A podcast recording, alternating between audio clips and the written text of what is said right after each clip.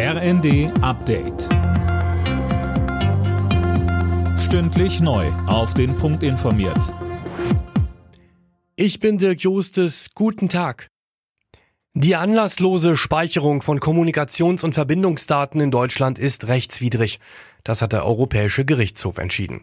Nur unter bestimmten strengen Voraussetzungen ist demnach eine begrenzte Datenspeicherung zulässig. Sönke Röhling, welche sind das? Na, da geht es zum Beispiel um die Verhinderung von Terroranschlägen oder anderen Fällen schwerer Kriminalität. Wenn die nur mit Hilfe dieser Daten aufgeklärt oder verhindert werden können, ist das Speichern der Kommunikationsdaten zulässig, so die Richter. Am Mittag will Justizminister Buschmann sich dazu äußern. Er hat sich schon vor Monaten für das sogenannte Quick Freeze Verfahren ausgesprochen. Das sieht vor, dass die Daten nur auf richterliche Anordnungen gesichert werden dürfen und auch nur, wenn es einen konkreten Anlass dafür gibt. Ein weiterer Meilenstein ist erreicht. Das hat Bundesnetzagenturchef Müller mit Blick auf die Gasspeicher in Deutschland gesagt. Die sind mittlerweile zu über 90 Prozent gefüllt, trotz des russischen Lieferstopps. Mehr von Tom Husse. Damit kommt Deutschland schneller voran als gedacht. Bis November sollen die Speicher zu 95 Prozent gefüllt sein.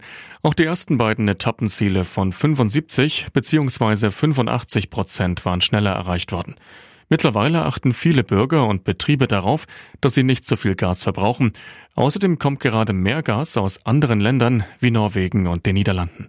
Trotz allem betont die Bundesnetzagentur, wir müssen weiter sparen. Wirtschaftsminister Habeck überlegt offenbar, die geplante Gasumlage zu kippen. Wie die ARD berichtet, hat er verfassungsrechtliche Zweifel. Hintergrund sind Überlegungen, den Gasversorger Uniper zu verstaatlichen. Durch die Schließung von Nord Stream 1 reichen die bisher veranschlagten Hilfen nicht.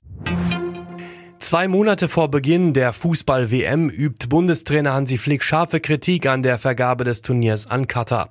In der Süddeutschen sagte er, der Zuschlag für Katar war falsch. Es sei offensichtlich, dass dort bei den Themen Menschenrechte und Nachhaltigkeit vieles nicht stimmt. Alle Nachrichten auf rnd.de